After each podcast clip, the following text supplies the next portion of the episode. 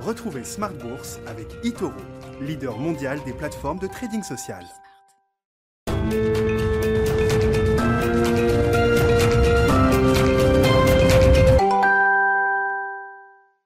Et c'est reparti pour Smart Bourse, votre double dose quotidienne de marché en direct sur Bismart, chaque jour à la mi-journée, 12h30, 13h et le soir, la grande édition, le grand digest de l'information économique, financière et boursière pendant une heure à partir de 18h30. Au sommaire, ce jour de publication important et qui sera suivi demain euh, aussi d'un jour de publication encore très important. On a, je vous rappelle, tout au long de cette semaine, les trois quarts des composants du CAC 40 qui publient leurs résultats, 200 sociétés du S&P 500.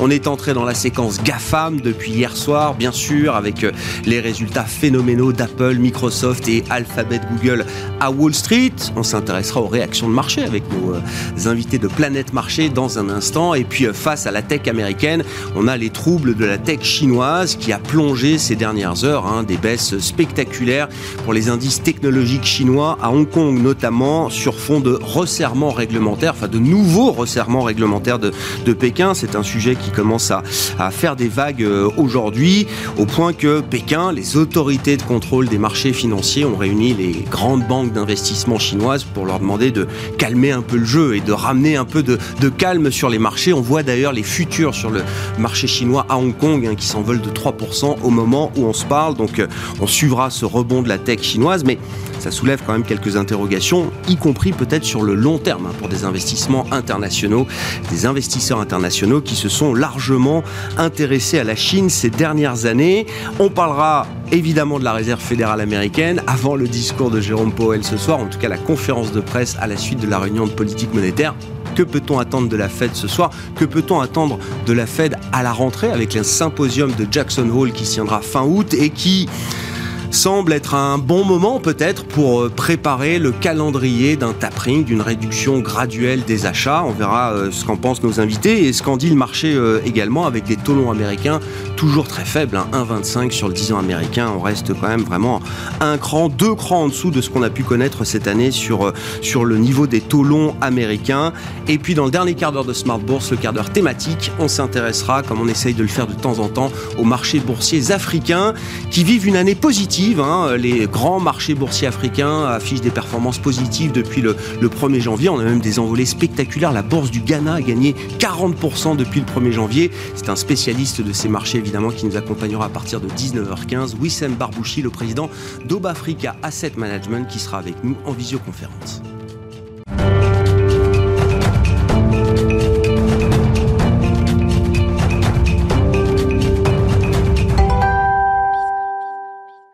D'abord, le résumé complet de cette euh, séance chargée en publication de résultats à Paris et en Europe au sens large. Une séance positive d'ailleurs pour les indices boursiers euh, européens. C'est avec Eva Ben Saadi depuis la salle de marché de Bourse Directe. Bourse de Paris clôture dans le vert ce soir après une journée de hausse. Le CAC termine à plus 1,18% pour s'établir à 6609 points.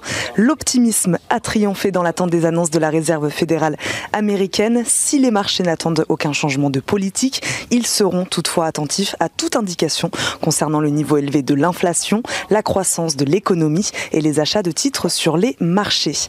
La Fed publiera son communiqué de politique monétaire à 20h, puis son président Jérôme Powell tiendra une conférence de presse à partir de 20h30. Côté statistiques, ils ont pu regarder aujourd'hui la confiance des ménages français en juillet. Selon l'INSEE, elle atteint les 101 points, légèrement en dessous du mois de juin. Conquérant à l'entame de l'été, le moral des consommateurs allemands devrait lui stagner en août. La balance commerciale des États-Unis pour les biens a accusé, elle, un déficit de 91 milliards de dollars en juin. Elle était déficitaire de 88 milliards un mois plus tôt. La saison des résultats, elle, bat toujours son plein. Les investisseurs ont pu regarder les publications trimestrielles des grands groupes technologiques américains, Apple, Microsoft, Google, des résultats euh, triomphants, largement supérieurs aux attentes. Les marchés espèrent que les bonnes nouvelles continueront de reléguer au second plan la, la propagation rapide du variant Delta. Retour en France, avalanche de résultats également. Et donc euh, du côté des valeurs, on a suivi euh, aujourd'hui Capgemini en hausse à la clôture qui a relevé ce mercredi ses objectifs financiers pour 2021, portés par un premier semestre solide et de très bonnes perspectives pour la deuxième partie de l'année. Kering également en hausse à la clôture du CAC. Les ventes du groupe de luxe français ont presque doublé au deuxième trimestre grâce à l'assouplissement des restrictions sanitaires et à la bonne dynamique de sa marque phare Gucci. Le CA de Kering s'élève à 8 milliards d'euros au premier semestre. Atos a progressé aussi aujourd'hui. Le spécialiste de la transformation numérique a annoncé son intention de se recentrer sur l'informatique dématérialisée, le cloud, en plein essor depuis la pandémie du Covid-19. Sodexo, qui lui annonce le départ de son directeur général Denis Machuel au 30 septembre prochain. Une des fortes hausses du 440, c'est Renault. Son partenaire Nissan Motor a renoué avec les bénéfices au premier trimestre 2021-2022 et relevé sa prévision de résultats opérationnels pour l'ensemble de l'exercice. Le groupe a par ailleurs annoncé que la contribution du groupe japonais à ses résultats du deuxième trimestre avait été positive de 173 millions d'euros. Côté média, euh, TF1 enregistre une hausse de son chiffre d'affaires et de son résultat opérationnel courant au premier semestre. TF1 a donc annoncé à la suite de ces résultats viser un taux de marge opérationnelle courant, je cite, à deux chiffres pour 2021. M6, lui, a fait état d'un chiffre d'affaires consolidé de 645 millions d'euros au premier semestre contre 50, 557 millions euh, sur la même période en 2020. Demain, euh, des nouveaux résultats d'entreprise attendent les investisseurs des deux côtés de l'Atlantique. En zone euro, ils regarderont euh, également l'indice de confiance des consommateurs au mois de juillet. Aux États-Unis, le PIB au deuxième trimestre. Eva Ben Saadi qui nous accompagne cette semaine en fil rouge sur Bismart depuis la salle de marché de Bourse Directe.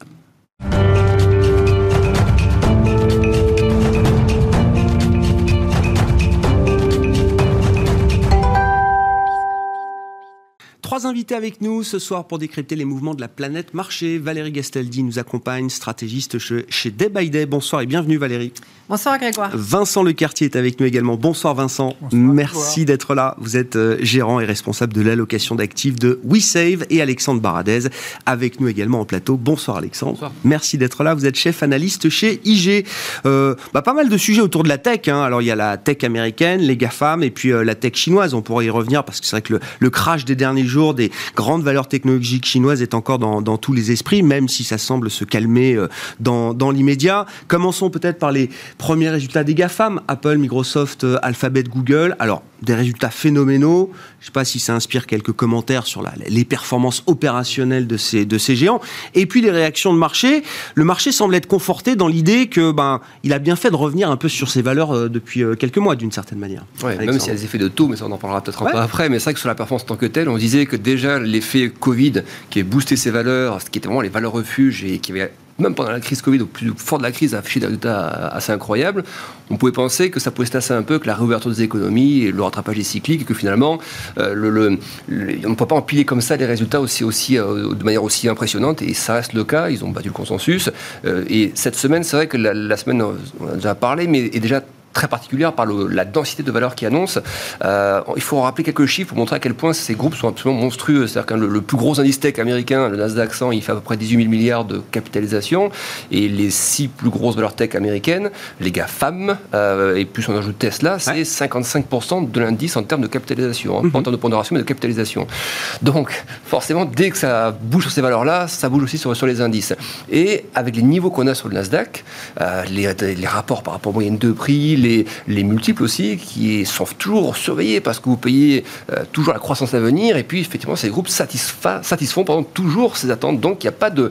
Microsoft, ça fait 10 trimestres consécutifs qu'ils explosent le consensus sur leur chiffre d'affaires et sur leurs résultats. Oui, donc ça reste spectaculaire. Après, il est clair aussi que le marché, si on regarde les niveaux pré-Covid, qui sont quand même un petit peu le niveau de référence par rapport au niveau de valorisation, euh, on avait à l'époque un Nasdaq qui, faisait 9500 points, euh, top pré-Covid, un Nasdaq 100 qui fait 15 000 points aujourd'hui. Donc, on ne peut pas non plus dire que ce n'est pas quand même dans les prix. Voilà. Et hier, on l'a vu d'ailleurs sur la publication, euh, il n'y a pas eu de. On a connu des phases des envolées vraiment spectaculaires. Là, post-market, c'est pas toujours la grosse référence, le post-market, mais c'est quand même un petit peu une 14 sentiments. C'est la première intention du marché. Voilà, exactement. Et, finalement, on a vu que seulement l'alphabet qui arrive à grappiller quelques pourcents, et les autres, comme Microsoft ou, Apple, étaient flat. Microsoft a un peu lâché de terrain. Et là, au moment où on se parle, on voit que, Apple.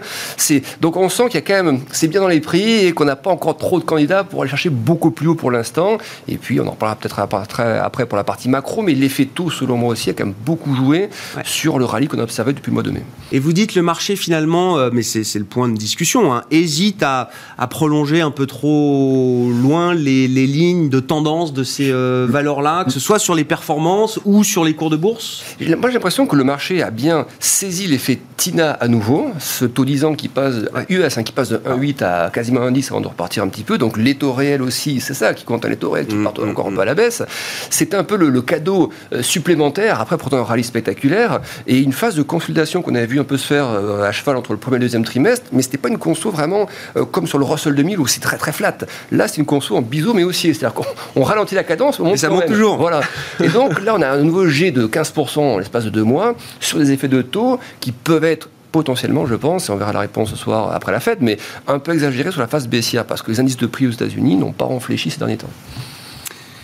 Bon, vos commentaires, euh, Vincent. Et puis, comment vous, où est-ce que vous les placez ces valeurs en fait? C'est bon, la question n'est pas nouvelle, mais c'est des valeurs défensives, c'est des valeurs cycliques? Parce que quand on regarde un peu les, les, performances de ces groupes, non mais euh, Google, c'est de la pub quand même. Ce qui impressionne le marché aujourd'hui chez Alphabet Google, c'est l'explosion de la pub euh, en ligne sur les, les derniers trimestres. La pub, historiquement en tout cas, c'est quand même très cyclique. Hein. C'est quand l'économie va bien, on remet des budgets publicitaires chez, chez Google. Apple, est-ce que c'est défensif ou est-ce que c'est cyclique? Bon, les magasins rouvrent, on a tous de l'épargne, il y a cette espèce de, revenge shopping qui profite visiblement aux ventes euh, d'iPhone. On veut le dernier iPhone là pour euh, la réouverture des, économies, etc., etc. En termes boursiers, sur les deux derniers mois, euh, donc depuis début juin, Google et Microsoft avaient fait plus 15 autour. Apple plus 20. Donc aujourd'hui, Google et, euh, et, Microsoft continuent de monter, Apple baissote. Bon, très bien. Euh, donc tout va bien dans le meilleur des mondes. Moi, ça me choque absolument pas de voir le marché euh, consolider ou ne pas exploser à la hausse sur, sur des résultats stratosphériques, qui sont juste hallucinants. les modèles économiques de ces sociétés sont à progression croissante permanente. permanente. Euh, et c'est ça, je pense, qui fait que vous pouvez à la fois les regarder comme des dossiers de croissance ou comme des dossiers défensifs. C'est-à-dire qu'à partir du moment où, sur les marchés financiers, ce que vous valorisez sur le long terme, c'est la capacité à générer de la trésorerie, ces dossiers-là, ils continuent de le faire. Alors, est-ce que euh, un ralentissement du cycle économique va pénaliser la publicité chez une Google? Euh, peut-être peut-être à la marge, mais comme ils sont en train de créer de nouvelles plateformes, qu'ils ont des nouveaux euh, développements ou qu'ils accélèrent les développements avec euh, avec YouTube, ce qu'ils perdent d'un côté, ils le regagnent de l'autre et même beaucoup plus. Et donc, l'économie va moins bien, il y a moins de pubs, mais du coup le stay l'emporte et on est tous devant YouTube. Donc au bout du compte, au bout du compte, moi je trouve que ces sociétés sont à la fois défensives et de croissance, mais de la même manière qu'une air liquide pour, essayer de faire un, comparatif euh, traditionnel ou qu'une LVMH. C'est pour moi un, fonds de portefeuille que vous gardez parce que structurellement, euh, l'économie va dans ce sens. C'est-à-dire que sur le long terme, moi je n'imagine pas un retour en arrière. On va vers une numérisation de plus en plus forte de l'économie. On a des réseaux sociaux qui euh, s'intègrent de plus en plus dans votre vie courante. Le, le téléphone, vous ne le lâchez plus et c'est pas un réseau social que vous avez, mais vous en avez cinq ou six que vous consultez et que vous exploitez régulièrement. Donc, c'est une démultiplication de sources de revenus pour ces sociétés. Donc, pour moi, euh, il faut absolument rester positionné. Et euh, alors, pour, pour anticiper éventuellement un tout petit peu mmh. la, question sur, le, sur les marchés chinois, si en plus vous avez des concurrents qui se retrouvent auto-affaiblis parce que leur gouvernement euh, essaye de les fragiliser, où est-ce que vous allez aller? C'est pas en Europe. En Europe, on a pour ainsi dire, pas de tech. Je, force le trait. Mais on a, on a une tech. D'autres tech. On a, on, a, on a une tech qui est beaucoup plus industrielle. C'est ça. Mais on n'a on n'a pas la, la, partie réseaux sociaux, on n'a pas ce genre, ce genre de dossier. Où est-ce que vous allez? Bah, Vous n'avez pas le choix. Vous allez nécessairement sur ces dossiers-là. Mais ça veut dire que concrètement, Vincent, là, chez WeSave, un nouveau client qui arrive avec de l'argent frais, si vous lui construisez son portefeuille euh, standard, vous vous forcez à acheter du Apple, du Amazon, du Google, du Facebook, de alors, ce que il vous a voulez. Obligatoirement, il a obligatoirement un biais euh, surpondéré sur les actions américaines et en plus des actions américaines, il a une cote-part sur le Nasdaq. Donc oui, oui, oui, absolument, absolument. Pour moi, c'est simplement euh, de, même qu'il fallait être exposé sur les trains à une époque ou sur l'électricité à une époque. Pour moi, aujourd'hui, c'est juste incontournable de ne pas être positionné sur la tech. C'est juste incontournable. Et donc il y a l'idée que les performances, et vous le dites vous-même, qui sont hallucinantes. Euh, vont pouvoir se reproduire encore de manière euh, fréquente à l'avenir, régulière? La, limite, la limite c'est le marché chinois qui là aussi vous le donne, c'est la régulation. C'est-à-dire qu'il faudrait, que, les, euh, que, régulateurs américains disent stop. On vous, empêche de continuer de développer votre modèle économique, qui est un, modèle économique qui, vampirise la technologie des, euh, des petites licornes, par acquisition ou parce que vous allez les tuer, les asphyxier d'une manière ou d'une autre. Donc soit vous les intégrez, soit vous les asphyxiez. Mais de toute façon, euh, vous, vous, devenez euh, le, monstre qui aspire euh, la, technologie locale. Il n'y a pas le risque. Chaque trimestre qui passe et qui délivre des performances encore plus impressionnantes chez ces groupes-là nous rapproche du moment où ces performances vont devenir politiquement inacceptables. Oui. Oui. Oui, oui, oui, oui. Mais il y a d'autres sujets. Il y a d'autres sujets, c'est-à-dire que vous avez l'économie d'un côté, là, encore, c'est ce que vous dit la Chine. Il y a l'économie d'un côté et il y a la politique, les, euh, la, puissance que vous voulez avoir ou pas, et comment elle, comment elle s'organise.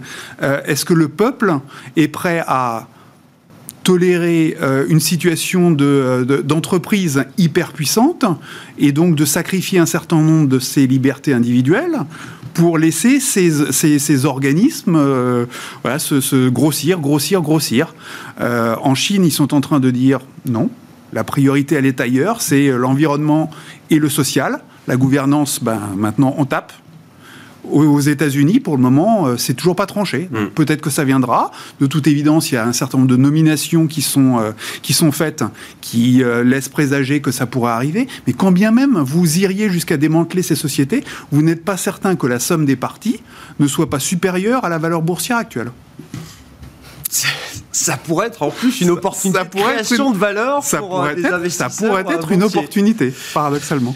Valérie, comment vous jugez bon, la tech américaine, hein, le, retour de la tech américaine euh, au sommet, avec effectivement des, valeurs là qui sont tout au, plus haut, euh, retour en grâce depuis deux mois à la faveur de la baisse des taux. Est-ce que c'est un, en termes de signal de marché, qu'est-ce que ça nous dit aussi peut-être? Euh, bon alors c'est pas facile en ce moment de donner un avis là-dessus parce que bien entendu on est au plus haut partout que euh, bah, moi, dans ma religion, euh, quand on est au plus haut, euh, je suis même avant tout construite pour faire du suivi de tendance, hein, parce que je sais qu'à long terme, c'est quand même ça qui, qui mm. marche. donc, donc, je suis un petit peu embêtée. Ah.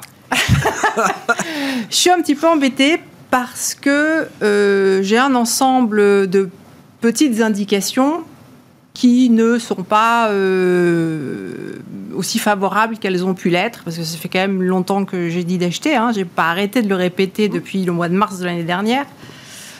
Euh, Et vous vous épuisez un peu dans cette logique-là? Non, ça me fatigue pas. Alors non. Alors non, non, non, Je dois dire que je me bats parfois pour euh, faire attention de ne pas tomber ah. amoureuse de mes, de mes opinions, parce que c'est tellement confortable quand on pense quelque chose et que ça marche, hein, sincèrement. Euh, euh, non, il y, a des choses qui ne vont pas, mais qui peuvent continuer à ne pas aller. C'est le problème. Mais ce qui va pas, c'est euh, bon moi ce que j'aime regarder, aller fouiller, c'est comment se positionnent les investisseurs sur les marchés de produits dérivés. Si par exemple on prend Apple. Mhm. mais c'est pas la première fois, hein, je vous dis, c'est pas une situation exceptionnelle. Euh, ce que l'on peut constater, c'est que euh, la volatilité, donc le prix de l'assurance, sur les jours qui viennent, les semaines qui viennent et jusqu'à 2-3 mois sont très élevés. Et bien sûr, c'était particulièrement élevé juste avant les résultats. Mais en revanche, à 2-3 ans, euh, la volatilité est beaucoup plus basse que ce qu'elle est euh, pour euh, les jours et les semaines qui viennent. Donc ça, ça traduit de façon systématique un état d'esprit où les investisseurs ont profondément confiance comme le disait mm. euh, Vincent, dans le fait que ce sont des entreprises qui, de toute façon, vont toujours s'en sortir. Donc déjà, ça, c'est pas bon. Euh, et quand... Il y a trop de confiance. Bah oui, de toute façon, il y a trop de confiance. Mais le fait qu'il y ait trop de confiance, en fait, ça peut se poursuivre. Le principe d'une bulle, c'est que euh, ça peut se poursuivre. Alors, on est dans cette situation de bulle sur les GAFAM. Mais ça fait un moment déjà qu'on est en situation de bulle. bon, voilà. Et, pour le moment, cette bulle continue à se développer. Euh, alors après, il faut se poser la question de quand est-ce que la bulle devient euh, vulnérable. Mm. Euh, et en fait, moi, je ne connais pas de signaux. Soit on sort trop tard, soit on sort trop tôt. Il n'y a pas le choix. Il faut l'accepter. Bon, moi, je, l'ai accepté. Hein. je ne cherche pas à être à, vendre au plus haut parce que c'est pas possible. Mais euh, enfin, avec des résultats comme ceux qu'on a bah vus, bah c'est difficile. comme vous dites, ils sont hallucinants. Eh oui, c'est ça. C'est difficile de se dire que la bulle est très fragile euh, aujourd'hui. LVMH, etc. Eh bien, si, justement. Ah Parce qu'en en fait, le problème, c'est que atteint un pic. très fréquemment, les investisseurs se positionnent en se disant Ok, là c'est bien, mais la prochaine fois, ça peut être encore mieux. En fait, là, on ne peut plus dire que ça va être encore mieux. Raisonnablement, on ne peut pas dire que ça va être encore mieux. Et euh, ça veut dire quoi? Ça veut dire que comme ce ne sont que des raisonnements à la marge, les marchés financiers, il y a rien en niveau absolu ne compte. Comme ce ne sont que des raisonnements à la marge, eh bien, les investisseurs vont peu à peu se dire oui, mais il y a tel autre secteur qui, lui, est en train de redémarrer et va pouvoir redémarrer avec, en fait, beaucoup plus de puissance. Et on sait que les sociétés donnent le plus de levier quand quand elle passe, alors bien entendu, l'idéal c'est la recovery, c'est-à-dire vous prenez une boîte qui est en perte et puis qui passe en bénéfice, alors là ça, explose mm. absolument. Mais tant qu'on est justement dans cette partie où on est de petits bénéfices, c'est facile de doubler un petit mm. bénéfice, c'est dur d'en doubler un gros. Donc voilà, donc en fait il faut se dire que euh, il y a des chances pour que euh, les gens commencent à aller chercher euh, des, des sociétés sur lesquelles il y a potentiellement plus de levier. C'est ce qui s'est déjà ben passé. Ben oui, c'est ce qu'on on a vu dans un passé récent. Récemment, bah voilà. Donc là, nous sommes dans la dernière phase de la hausse. Voilà, mais c'est bien, vous me faites le pas à pas. On est dans la dernière phase de la hausse, celle dans laquelle tous les retardataires ont dit ah bah ça bouge plus sur les valeurs technologiques, on y va, on en profite, on achète. Donc moi c'est le moment où je sors. ah intéressant. Hein. Mais c'est pas pour ça que ça va être le sommet demain. Maintenant, je vous rajouterai juste que quand on ne fait pas de sommet au mois de mai, on en fait un au mois d'août.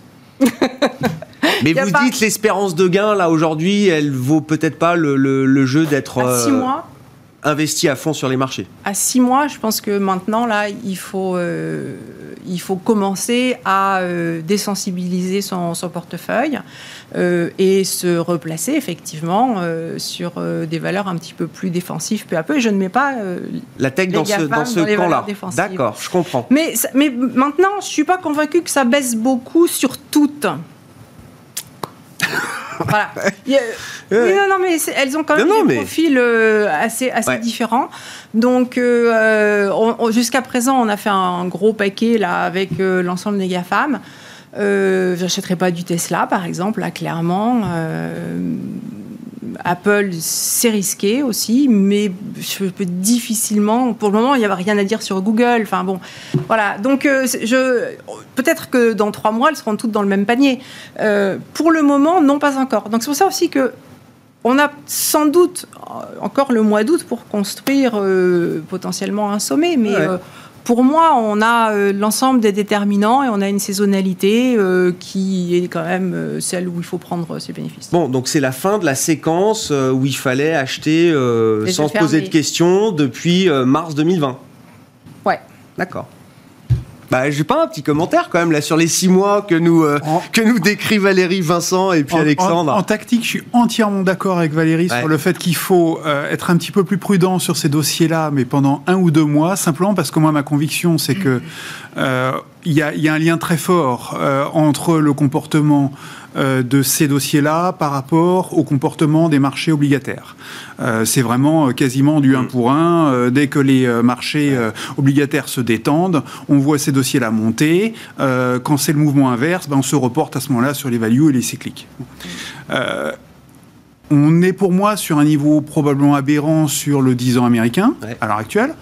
On approche de la réunion de Jackson Hole dans un mois je serais quand même surpris que le marché par anticipation de Jackson Hole ne remonte pas un petit peu les taux, on va dire, de 25 points de base, 30 points de base, j'en sais rien. Mais voilà, revenir vers un 50, euh, voire un 60, moi, je ne trouverais pas ça idiot. Donc à ce moment-là, avoir de nouveau une phase où les technos ne font plus grand-chose, mais pour moi, ça n'est pas forcément un signal de baisse, c'est juste un signal, une fois encore, comme on l'a déjà euh, connu dans, dans les mois passés, une consolidation horizontale ou un biseau, on patiente. Et un changement de style, en fait. C'est-à-dire que pour moi, pour moi tant euh, qu'on n'a pas de euh, véritable réouverture des économies, euh, on va continuer pour moi de faire le yo-yo entre cyclique et euh, valeur de croissance. Et pour moi, à chaque fois, le signal, c'est la phase de publication de résultats. La phase de publication de résultats, vous redevenez prudent en vous disant que euh, les valeurs cycliques, hmm. euh, elles vont avoir du mal à délivrer. Potentiellement, c'est là qu'il y a des risques sur j'ai pas réussi à obtenir mon semi-conducteur et donc mon chiffre d'affaires, mes bénéfices sont pas à la hauteur de ce que j'attends. Donc, c'est à l'approche de ces phases-là hmm. qu'à chaque fois, il faut réduire la voilure sur les cycliques et se repositionner sur les, sur les valeurs de croissance. Donc pour moi, il faut refaire la même, ah avec en plus un argument qui est celui que l'approche de la, de la réunion de Jackson Hole risque de tendre les marchés obligataires. Hmm. Mais c'est vrai que par rapport à Jackson Hole, ce qui, ce qui m'embête un peu, c'est que ça, paraît comme tellement le, le, moment de rendez-vous, le, moment de l'année où tout va se faire. C'est trop facile. C'est voilà, trop, évident. C'est trop facile. Et il m'avait semblé. En même temps, il faut bien qu'il trouve un moment pour parler. Hein, c'est sûr que la, guidance de dire on va prévenir très à l'avance et finalement d'avoir une, grille de lecture qui est vraiment audible pour les marchés, ça a plutôt bien marché jusqu'à présent finalement. Tout le monde s'est dit, comme il nous a dit, il va nous prévenir très à l'avance, très en amont pour prendre ces termes de tout changement de politique monétaire, on attend effectivement les premiers signaux. Il me semblait qu'au mois de juin déjà, avant déjà la réunion, certains speakers qui exprimés de manière un peu plus euh, efficace, un peu plus euh, directionnelle sur la, politique, euh, et notamment des colombes qui devenaient un petit peu moins colombes, c'était une façon de pas tout cristalliser sur Jackson Hole. Et là, on a l'impression que cette phase-là, où le marché avait commencé à se dire, oui, ça y est, on a un, mini-ten Trump, ça va un petit peu bouger, dans la phase d'auto qui est précédée aussi un petit peu cette, cette Q1, Q2, c'était une forme de tantrum. Mmh, mais c'est pas le tantrum de, de, la dernière fois. Et comme le marché s'est dit, on a déjà discuté de ça, comme le dernier tantrum n'était pas catastrophique, allez, c'était quoi, un drawdown de, de 10-15%, bon, allez, on s'assoit dessus cette fois-ci, on n'a pas trop peur de ça, puis on continue d'acheter parce qu'on n'a pas envie de lâcher, on veut, on veut être certain dans, dans le prochain coup. Et en fait, comme on voit dans le prochain coup, on, se, on a l'impression que le marché sur la partie taux et la partie effectivement des valeurs les plus tendues, ne veut pas lâcher parce qu'il se dit on va être, on va, être capable jusqu'au dernier moment de tenir ces valeurs et de les lâcher quand il faudra. Et est-ce que ce soir, par exemple, je ne veux pas à chaque fois faire le mauvais augure, mais il me semblerait plus logique d'essayer d'étaler un peu le sentiment sur deux trois réunions que de se dire on va tout balancer à Jackson Hole euh, et on laissera le marché se tendre au max jusqu'à Jackson Hole parce que là, euh, avec les algos, les stratégies d'arbitrage un peu un peu immédiates, euh, il ne faudrait pas que ça commence à bouger trop à ce moment-là en plein mois d'août par exemple. On se souvient ce a donné avec la Chine par exemple pour parler de la Chine euh, en 2015, mm. ça n'avait rien à voir. Elle avait dévalué, mais elle avait pris tout le monde de court. Boum, c'était moins 15% en 4 jours hein, sur la S&P. Donc euh, le marché sait faire moins 10 ou moins 15 quand, euh, quand il doit le faire. Voilà. Donc c'est ça qui me, qui me gêne un petit peu, cette question de, du timing. Après, pour reprendre le propos de Valérie, effectivement, il y a des indices aussi qui sont déjà très consolidant. Et moi, je trouve ça génial parce que vous avez des indices comme le Russell 2000 par exemple, small cap américaine, lui, ça fait déjà 5 mois qu'il est latéral. Bah, ça, c'est logique, je trouve, après l'énorme rallye qu'on a eu sur mmh. small, on a eu un 40% en ligne droite, vous avez un vrai range qui se met en place. Ça, ça peut être un petit rounding top, ou un bear trap et repartez, vous voyez quelque chose qui. Mais ce qui est bien, c'est que ça offre des points d'entrée pour l'après. Alors que la partie tech, et Vincent est courageux pour ça, c'est que vu qu'il y a très peu de respiration, on attend toujours celle qui sera peut-être de moins 10, et on n'a pas le moins 10, on a moins 5, moins 6, on avait eu ça un petit peu au premier trimestre, et le moins 10, moins 15 qui moi me paraît très normal par rapport... Dernière fois que ça a un peu baissé, c'était quoi euh, Août, septembre 2020 euh, Oui, c'est ça. proche de nous, il y avait ah. cette petite rotation, mais qui n'était pas vraiment une, c'était oui, rotation, euh, alors on va dire opportuniste, dans un biseau. Et moi j'attendais que ce biseau soit un peu plus latéral, il n'a jamais été vraiment latéral, il restait biseau et on est sorti par le haut. et donc ce serait you j'aimerais avoir un moins 10, moins 15, non mais de, de drawdown, mais pas, pas un truc méchant, juste un indice qui laisse un peu les moyennes de prix un peu remonter, qui encaisse ces, hein, résultats qui mm. arrivent, qui lisse un petit peu et voir qui décroît un petit peu les, multiples, et comme ça prendre un bon matelas pour rebondir un vrai bottom. Et il me semble que le Russell 2000, small cap US, est en train de former ça, qu'on n'a pas encore donc sur des indices. Et ça peut être un indice, un indicateur avancé justement peut-être pour les autres grands indices américains? Euh, Le Dow Jones aussi, il, il, ressemble un petit peu au CAC et au DAX. Hein. Le mm. Dow qui est un peu plus sensible au dollar cyclique, contrairement à d'autres gros indices américains plus sensibles à la tech. Le Dow, ça fait déjà deux mois, deux mois et demi qu'il est bilatéral. Le DAX aussi, finalement, en vrai de DAX. Euh, début avril, vous êtes quasiment au niveau de début avril maintenant. Donc on a déjà eu un bon 4 mois de conso. Ça ne me choquerait pas, même si ça allait chercher un moins 5 supplémentaire mais je vois, pour moi, il n'y aura pas moins 20. Quoi. Hmm. Les banques centrales ne le permettront pas. Et puis même en termes de, je trouve, d'opportunités, plan de relance, relance de la zone euro euh, ou autre, il y a des choses qu'on n'a pas encore vu se faire. il me semble que les indices européens sont bien placés par rapport à ça. Donc je trouve que les phases qu'on a de respiration actuelle sont de très bonnes opportunités pour l'investisseur sur un an ou deux pour revenir, plutôt d'attendre la cassure. Il y a aussi, je ne sais pas si c'est une parenthèse qui vaut quelques commentaires, mais euh, il y a quand même un petit sujet euh, sanitaire qui revient sur le hmm. devant de la scène et qui limite quand même le risque que les, le, le retrait des soutiens mm. et monétaires et budgétaires se fasse de manière euh, trop brutale. Hein, parce que dans la sphère politique, c'est quand même le sujet euh, numéro un aujourd'hui. Hein. Mais ce qui est aussi rassurant, c'est de se dire que finalement Christine Lagarde, la dernière réunion, a expliqué que dans les projections d'inflation de croissance euh, qui étaient faites cette année, ça incluait les scénarios justement de reconfinement partiel, de mesures de, de, de, contraintes sur l'économie, au moins jusqu'au T4. Donc finalement, on est dedans. C'est ce que nous voyons actuellement. C'est des hésitations, masques. Euh, on, voit, et, Lagarde, ce qui est intéressant, c'est de dire que la politique monétaire inclut ce scénario-là. Le marché étant assez attentif à ce que disent les banques centrales, a entendu ça. Donc il se dit, bon, si la BCE n'est pas inquiète de ce que nous voyons d'un point de vue sanitaire, on voit qu'au Royaume-Uni, tiens, la vague commence à décroître. Finalement, il y a même on a entendu la Maison-Blanche côté US qui dit, pour l'instant, il n'y a pas trop d'impact de cette... Euh, pourtant, on voit que les hospitalisations reportent un peu à la hausse, mais la Maison-Blanche ne se montre pas non plus inquiète. Elle prend des mesures, mais elle dit, ça ne, on n'est pas inquiet, on, on, ne voit pas en tout cas de traduction pour l'instant d'impact économique de ce variant Delta. Je ne trouve pas si inquiétant que ça, justement. Ouais, bon. On verra. Donc ce soir, euh, Jérôme Powell à suivre peut-être pour nous donner rendez-vous fin août à Jackson Hole ou, au-delà. Euh, on verra la tonalité du discours euh, ce soir. Valérie, si s'il faut se préparer alors à une forme de top de marché ou un marché beaucoup beaucoup moins dynamique, beaucoup moins directionnel, s'il faut se méfier un peu du compartiment technologique de la tech américaine, vers quoi est-ce que les intérêts du marché vont se tourner? Bonne question. Euh,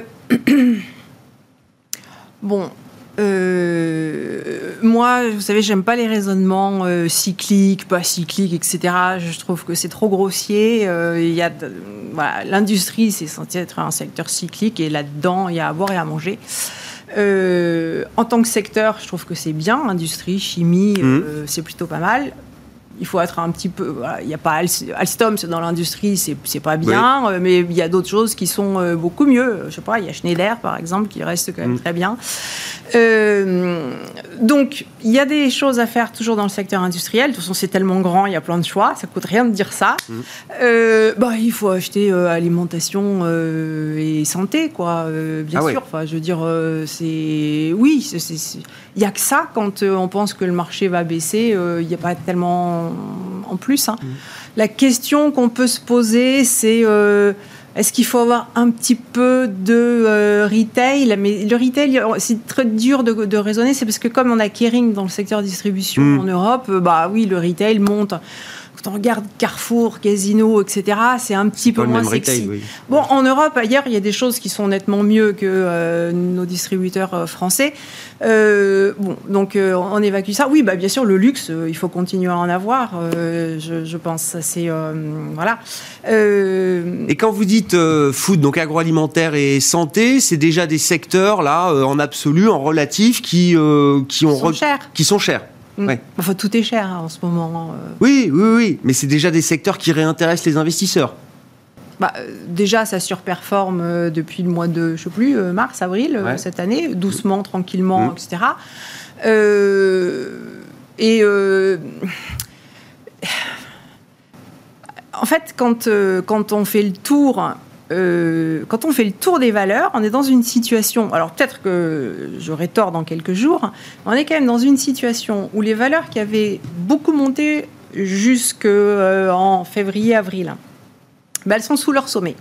Parce que mm. même LVMH, bah, je ne sais pas à la clôture ce soir, mais enfin, qui est quand même celle qui est la plus forte, en gros avec Hermès, et bon, mm. euh, elle était sous ses précédents sommets post-résultat hier. Euh, mais les valeurs qui sont en retard, elles sont aussi sous des résistances. Donc en fait, quand on regarde l'ensemble du marché, que les valeurs soient fortes ou faibles, elles sont toutes sous des résistances. Moi, Alexandre, Alexandre, disait qu'il ne craignait pas un moins 20. Est-ce que c'est. Moi, je, si je savais à l'avance de combien les marchés vont baisser. Euh, non, mais... Ah non, alors sincèrement, euh, je n'en ai pas la moindre idée. Est-ce qu'on va faire euh, moins 5% à plat ou est-ce qu'on va faire moins 20% Je ne sais pas. Ce que je sais, c'est que l'Europe ne s'est pas remise à surperformer et que tous les scénarios de correction ont tous commencé par l'Europe qui repartait en sous-performance. Voilà. Donc moi là, je suis bête et disciplinée. Je vois qu'on n'est pas du tout sorti des scénarios qu'on a connus depuis 20 ans, bien qu'on ait un stock 600 qui, qui est sur des nouveaux sommets. Donc, euh, je suis prudente parce que je me dis qu'on peut avoir encore un épisode avec des banques euh, qui euh, partent à la baisse. Alors, c'est pas cohérent avec les technos qui, qui, partent à la baisse, en force relative en tout cas. mais corrélation n'est pas raison. Et cette histoire que y a, euh, les valeurs technologiques baissent quand les taux montent, bon, ça a bien marché là. C'est pas pour ça que ça va marcher par la suite, parce que dans le passé, ça n'existait pas. Cette corrélation. non, oui, oui, ils ont pu monter avec des taux à 3%, bah, sûr, hein. à 5%, non, non, mais, 6%. Enfin bon, euh, donc euh, non, ça n'a Enfin, pour moi, c'est pas du tout un argument. C'est des corrélations qui peuvent très vite changer. Hein. C'est des corrélations qui peuvent très vite changer. Ça dépend des raisons pour lesquelles les taux montent, etc., hmm. etc. Euh, Donc, euh, je sais que j'énonce quelque chose qui peut paraître contradictoire, de dire qu'on en risque à la fois sur les techs et sur les banques. Euh, mais parce que vous les mettez dans la catégorie des, des, secteurs euh, signes d'appétit pour le risque. Oui, parce que depuis 12-18 mois, ça n'a pas, enfin, ça n'a pas fonctionné comme ça. Elles ont été en opposition de phase. Après, Valérie, toi, je sais que tu es enfin, assez artiste. Euh, il y, a quand même des signaux. Il y a ça aussi qui rentre en compte. Il y a l'aspect macro, puis il y a aussi des modèles automatiques de gestion qui sont assez, assez techniques. Et par exemple, sur l'Eurostock 50, donc la partie hors dividende, on a un indice qui, avait stagné entre 2015 et 2020 et qui a cassé sa résistance. On a une espèce de petit pullback. Et cette stagnation, finalement, pendant 5 ans, euh, le fait de passer au-dessus, d'un point de vue graphique, ça a sur une phase aussi longue, en plus, ça porte tendance à dire comme momentum se met en route. Alors, ça ne veut pas dire plus 30 chaque année, mais ça veut dire qu'on a décoincé une zone qui était vraiment une zone de mmh. compression, on sort par le haut, les points bas étaient quand même des, zones à risque qu'on a traversées on est dans une phase de risque et on sort par le haut, je trouve que c'est quand même un modèle de résilience, même technique, qui, voilà, qui s'ajoute au raisonnement. Ce n'est pas tout le raisonnement, mais ça construit le raisonnement.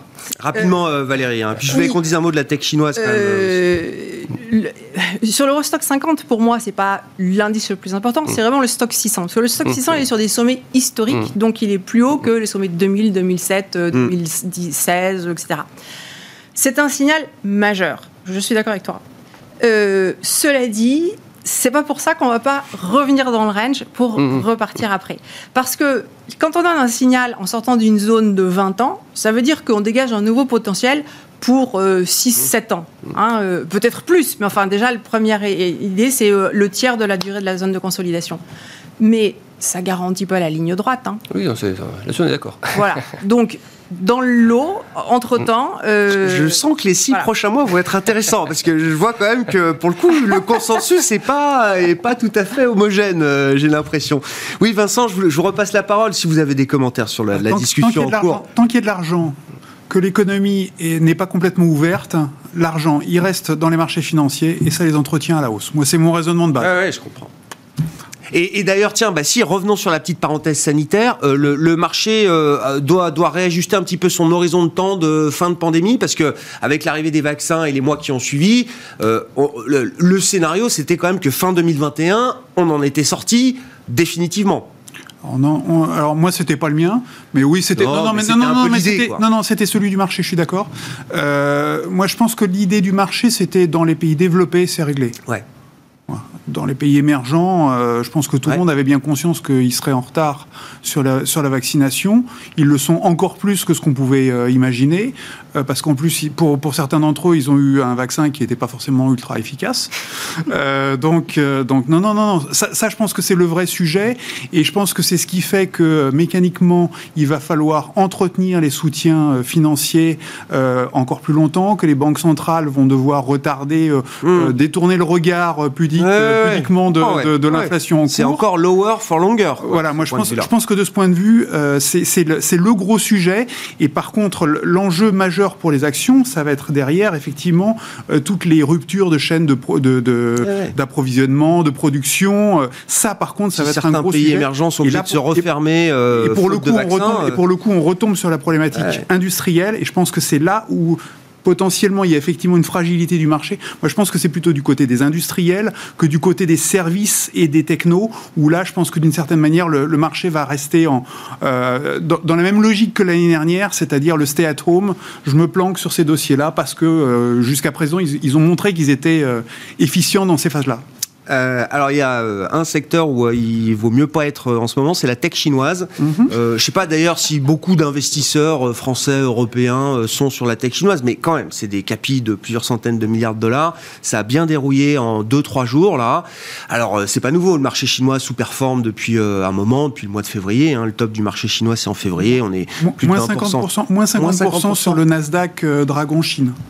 Depuis février, depuis le point de février. D'accord. Ouais, donc c'est moins 20, moins 20 sur l'année, moins 20 sur l'année, moins 50. Donc ça mérite qu'on s'y arrête euh, quelques instants. Est-ce que c'est juste une histoire chinoise et euh, bon bah pour ceux qui ont pris le risque d'être investis sur des actions chinoises, tant pis pour eux, ou est-ce que c'est quand même un sujet plus large? Est-ce que ça peut faire des vagues euh, dans des marchés globaux connectés comme ils le sont aujourd'hui Je pense que la priorité des, des autorités chinoises, c'est l'équilibre social.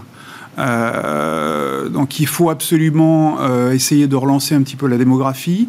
Il faut neutraliser un petit peu euh, le, les, les, déséquilibres financiers qu'il peut y avoir entre les plus pauvres et les plus riches dans le pays. il faut continuer de garder une mainmise sur l'économie. Et le problème, c'est que ces, ces entités euh, finissent par sortir du territoire, par, euh, par avoir leur propre autonomie. Et ça, je pense que le gouvernement ne peut pas le supporter. Donc, de toute façon, euh, il faut impérativement reprendre en main ces dossiers les uns après les autres. Et je pense que vous regardez euh, quels sont les principaux axes de consommation des, euh, des ménages chinois. vous avez l'éducation, vous avez la santé, vous avez l'immobilier. Donc, vous savez, pour moi, là où ils vont taper, logiquement, c'est sur ces trois segments que logiquement vous devez euh, retrouver les, euh, les, les, frappes des autorités, avec évidemment la techno, parce que la techno, c'est ce qui vous permet de surveiller, de contrôler votre peuple. Moi, pour moi, c'est très très simple. Hein. À ce niveau-là, ils veulent garder la mainmise sur le peuple et ils veulent garder un certain équilibre social. Donc, ces frappes, elles sont pour moi logiques. Par contre, sur le long terme, ça ne veut pas dire pour autant qu'ils veulent tuer leur technologie. Ils veulent on voit bien qu'après trois jours de baisse, les autorités euh, réunissent les banques euh, chinoises pour leur dire attendez, euh, remontez-moi un peu tout ça. Donc pour moi, la logique, c'est quoi? C'est aux États-Unis, ça ne m'intéresse pas d'avoir mes dossiers cotés là-bas. Mm. Par contre, je veux essayer de créer une zone asiatique. C'est ce que j'ai déjà réussi à obtenir sous forme de, de grands contrats commerciaux avec, euh, avec les différents pays de la zone. Je veux avoir un yuan qui monte en puissance et qui bénéficie à terme un jour des mêmes avantages que le dollar aujourd'hui. Euh, c'est pour ça que je mets d'ailleurs euh, un coup d'accélérateur très très fort sur le développement du yuan. On ne sait jamais sur un malentendu, peut-être que ça marchera sans accroc et que euh, derrière, les partenaires commerciaux de la zone vont vouloir effectivement euh, se substituer au dollar jusque, jusque-là utiliser le yuan. Ça serait super. Et de toute façon, je veux que mes techs soient cotés sur la zone et je veux avoir la main dessus. Donc de toute façon, pour moi, ils veulent rapatrier les choses, mais ça n'empêche pas qu'ils veulent continuer de voir ces dossiers-là se développer. Et donc, pour l'investisseur global, euh, c'est un, un stop ou c'est un, une opportunité? Moi je, moi, je joue systématiquement, je, suis systématiquement sous-pondéré sur la Chine depuis des années et des années. Euh, par contre, je joue la Chine au travers des euh, fournisseurs d'équipements. Autrement dit, je le fais au travers du Japon et de l'Allemagne. Bon, un petit mot sur, je sais pas, dégâts après trois jours de crash de la tech chinoise. Qu'est-ce qu'on peut dire à ce stade Déjà, moi je trouve ça plutôt une opportunité. Je suis tout à fait d'accord avec ah. Vincent. C'est-à-dire qu'il y a, il y a, la Chine veut cadrer la chose. C'est-à-dire que montrer que rien au-dessus du parti et de la puissance politique, ça, il faut, il faut montrer que le plafond, c'est le parti. et en dessous, s'assurer qu'on ne sabre pas et qu'on ne sabote pas ce qu'on a mis des années à construire pour rivaliser avec, avec les États-Unis. Donc, il y a un corridor il me semble qu'on est quand même en train de taper le, bas de ce corridor. Donc, je vais plutôt aller au mieux en range. Au pire, ça accélère encore un peu, mais quelqu'un qui veut euh, et mettre une petite ligne sur la Chine euh, sur du moyen terme, ça me paraît plutôt une belle opportunité. Si effectivement on passe par le Japon, euh, si on parle le Nikkei par exemple, là aussi je le trouve intéressant parce que ne faut pas oublier que le Nikkei il est passé, après je reviendrai à la Chine, mais ah il y a eu un petit ajustement de la part de la Banque du Japon qui a un petit peu arrêté ses achats de TF à un moment donné, qui va la reprendre un petit peu, mais l'indice japonais, ça fait aussi quelques mois qu'il consolide, hein, 4-5 mois qu'on n'est plus, euh, qu'on plus sur les sommets, malgré une situation sanitaire qui, qui, est vraiment au pic de ce qu'elle pouvait être en termes de, de, de, mauvais, mauvaise situation, donc ça ne peut quasiment qu'aller mieux derrière. et si en plus la Banque du Japon à un moment donné euh, relâche un petit peu, laisse sur les achats d'actifs ou autre, pour moi, c'est une vraie opportunité, clairement, sur le Nikkei. Et en plus, il y a un aspect bottom sur une très longue période de plus de 20 ans, et on est vraiment bien avancé dans ce bottom. Donc, à un moment donné, les, algos, les, systèmes se disent, bon, c'est l'un du, du, hein, du, la zone de risque. La zone de risque donc, regardons, Où, est, où, est, le sommet? Le sommet, il est atteignable dans les années qui viennent. Donc, euh, le Japon, oui.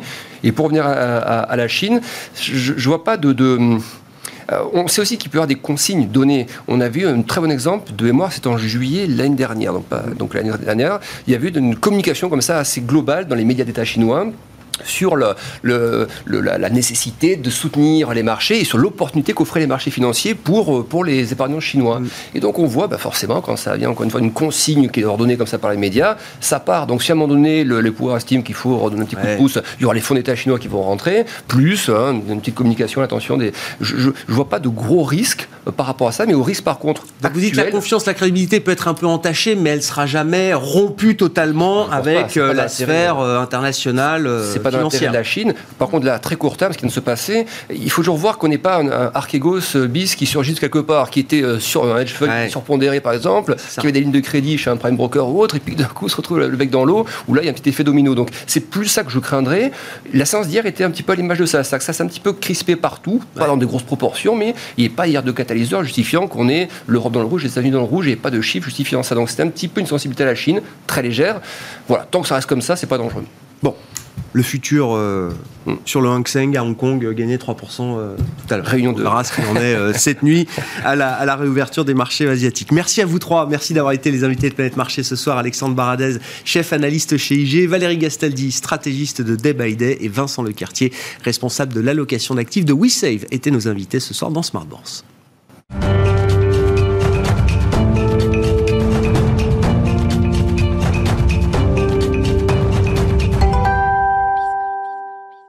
Le dernier quart d'heure de Smart Bourse, chaque soir, c'est le quart d'heure thématique marché à thème consacré ce soir aux marchés boursiers africains. Et c'est Wissem Barbouchi qui nous accompagne pour parler régulièrement, autant que faire se peut, des marchés africains dans Smart Bourse, le président d'Obafrica Asset Management. Bonsoir et bienvenue, euh, Wissem. Merci d'être avec nous en visioconférence depuis le Maroc, j'imagine, où vous êtes euh, établi, euh, Wissem. Oui, faire un petit point à mi-année sur ces marchés boursiers africains, alors qui affichent des performances positives. On va venir aux performances boursières, mais je voulais évidemment qu'on commence par dire un mot de euh, l'aspect sanitaire sur l'ensemble du continent africain. Je me souviens que quand on avait, euh, on s'était euh, parlé au, début de la crise sanitaire, vous aviez tout de suite mis en avant des, des facteurs spécifiques de jeunesse de population, de, de densité dans beaucoup de pays d'Afrique qui sont des, des caractéristiques très différentes de ce qu'on peut avoir dans nos, dans nos zones développées, qui étaient des facteurs de, de protection d'une certaine manière ou qui limitent l'impact de la pandémie. Est-ce qu'un peu plus d'un an et demi après le déclenchement de la pandémie, est-ce que la situation est toujours euh, euh, maîtrisée de ce point de vue-là? Alors c'est vrai que depuis euh, depuis quelque temps et, l'arrivée du, variant Delta, les pays africains ont, vu un nombre de cas qui, a augmenté de manière assez significative. à vendredi dernier, on était en Afrique à 6,6 millions de cas et 165 000 décès euh, ce qui représente effectivement une, hausse significative par rapport au niveau de, fin 2020. Euh, mais il faut, d'une part, euh, je pense, relativiser ces, chiffres-là, puisque si on compare à la France, on a environ autant de cas et un peu moins de décès. Hein. En France, on doit être autour de 6 millions de cas pour, pour 110 000 décès. Euh, pour une population qui est 20 fois moins élevée. Hein, donc, euh, même si le nombre de cas a significativement augmenté euh, en Afrique, on reste quand même sur des niveaux qui restent similaires à, à ce qu'on peut observer sur sur des marchés, enfin sur des sur des pays comme comme comme la France. Et puis l'autre élément, c'est toujours le sujet de l'hétérogénéité, hein, c'est-à-dire que on a des pays qui qui souffrent plus ou moins de, de cette crise sanitaire. Euh, et qui et qui par vague hein, se, retrouvent dans des situations plus ou moins compliquées. Euh, ces derniers jours, c'est vrai qu'on a on a observé des, pics euh, en Afrique du Sud ou en Tunisie, alors que les situations se sont sensiblement améliorées dans des dans des pays comme l'Égypte ou, le Nigeria. donc le point peut-être à, à noter sur sur cette crise sanitaire, euh, c'est que aujourd'hui les pays africains ont, peu vacciné, hein, ont très peu vacciné par rapport au, reste du monde. Euh, il y a seulement 20 millions d'Africains qui, euh, qui, ont été vaccinés, soit 1,5% de la population du continent, et, ça représente ça représente une part qui est très peu significative par rapport aux, aux 3,7 milliards de doses qui ont été administrées dans, le monde depuis le début de la vaccination. Bon, voilà pour l'aspect sanitaire. Euh, les, marchés boursiers, eux, vont bien au global sur euh, les grandes places africaines. Euh, Wissem, quels sont justement là sur les marchés boursiers importants, intéressants? Quelles sont les performances qui méritent d'être relevées? En regardant un petit peu justement les documentations sur le, site d'Obafrica M. Je voyais que la bourse du Ghana, par exemple, a pris plus de 40% cette année. C'est ça, Wissem?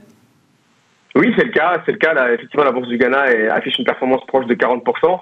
J'ai envie de dire enfin, hein, parce que c'est vrai que depuis depuis plusieurs années, moi, je j'essaie de, de, pousser ces, marchés en expliquant, euh, d'une part, qu'elles doivent bénéficier sur le moyen long terme euh, des dynamiques structurelles, hein, que sont euh, une, démographie en, forte croissance, une population très jeune et surtout une population qui, qui accède progressivement à à une forme de richesse et, qui rentre petit à petit dans, dans cette case qui est la case de la classe moyenne, qui a vocation à épargner, qui a vocation à consommer. Et, donc voilà, on a le sentiment que petit à petit les, les choses se mettent en place. Et ces choses, bah, effectivement, on commence à, à, les, à les, voir euh, dans, dans, les résultats des entreprises et puis petit à petit aussi dans les performances des, des marchés boursiers africains. C'est vrai que ce qu'on constate depuis, depuis le début de l'année, c'est que les, les bourses qui performent le mieux sont, sont celles qui, en fin d'année dernière, affichaient les niveaux de valorisation les plus faibles. Hein. Euh, si on prend le cas du Ghana, euh, en fin d'année 2020, la bourse du Ghana, euh, elle valait à peine quatre fois les résultats. Donc c'est d'une certaine façon assez logique que, que cette bourse-là rebondisse significativement. Et malgré un rebond de, de 40%, on est toujours à, une bourse qui, qui, se traite sur des niveaux de valorisation qui sont particulièrement attractifs par rapport à d'autres marchés africains ou, d'autres marchés émergents ou frontières. Ce qu'on voit si on parle d'autres de, marchés autres, autres, que le Ghana, hein, c'est vrai qu'on constate aussi de bonnes performances sur des, bourses comme la, la, Bourse régionale des valeurs mobilières, hein, qui est qui, euh, qui, est, qui, est, une bourse aussi que nous apprécions beaucoup au, au sein d'Obafrica. On voit aussi une bonne performance de, de la bourse kenyane, hein, qui, qui, est en hausse de 15% de, depuis, le, depuis le début de l'année. Et encore une fois, malgré ces hausses, euh, on est toujours sur, sur des marchés aujourd'hui qui affichent des niveaux de valorisation très faibles, avec des niveaux de PE qui sont, qui sont euh, proches de 10 fois, voire inférieurs à, à 10 fois qui sont des niveaux de valorisation historiquement faibles. On n'a pas tous en, tête les, métriques et les, les, valorisations euh, normatives des marchés africains, euh, Wissem. Oui, c'est vrai que je vous écoutais parler de la Chine à, l'instant. Euh, on, est, on est loin aujourd'hui des, des, niveaux de valorisation qu'on peut observer sur, sur ces marchés qui, qui depuis quelques années, suscitent l'appétit des, des, investisseurs. c'est vrai qu'on a peu de marchés en Afrique qui, qui traitent à 20 ou 25 fois les résultats. Euh, en revanche, on a encore, euh, encore une fois beaucoup de marchés qui sont sur des niveaux de valorisation proches de 10 fois les résultats, avec des dynamiques qui sont des dynamiques propres au marché africain, c'est-à-dire que euh, l'argent a un coût, hein, c'est-à-dire qu'aujourd'hui, quand on regarde les taux de, des banques centrales africaines, euh, bah, on a des, des, taux qui sont euh, entre 5 et 15 pour certains marchés.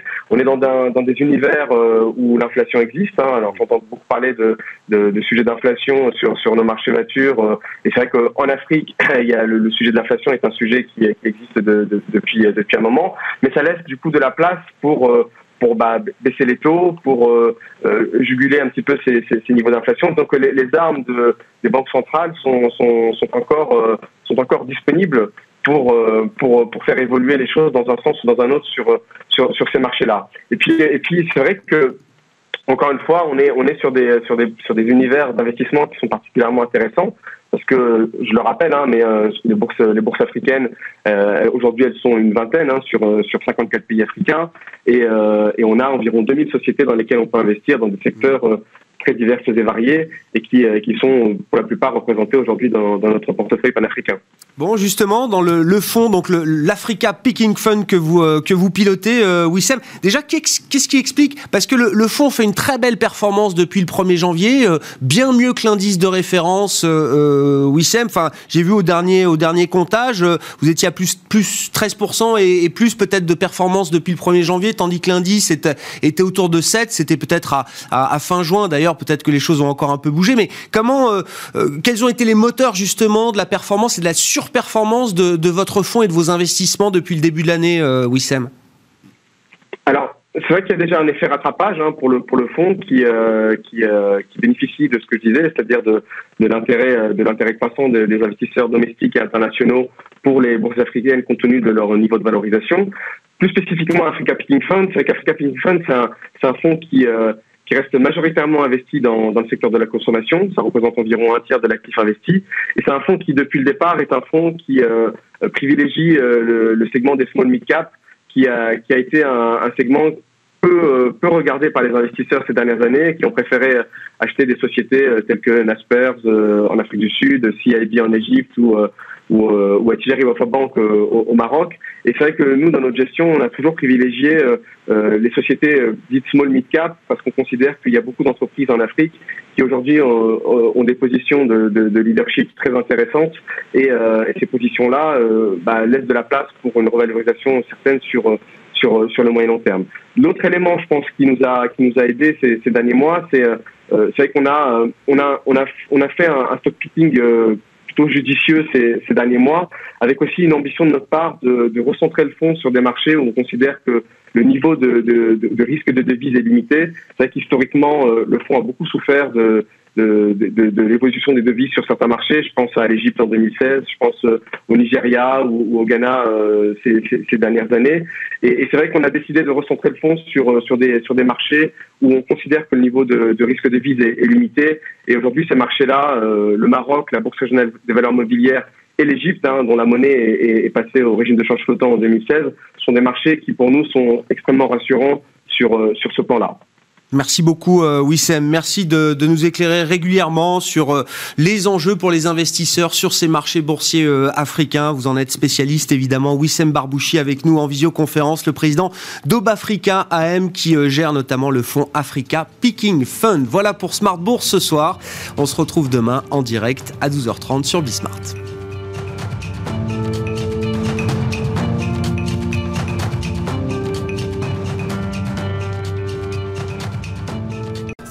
Smart Bourse avec Itoro, leader mondial des plateformes de trading social.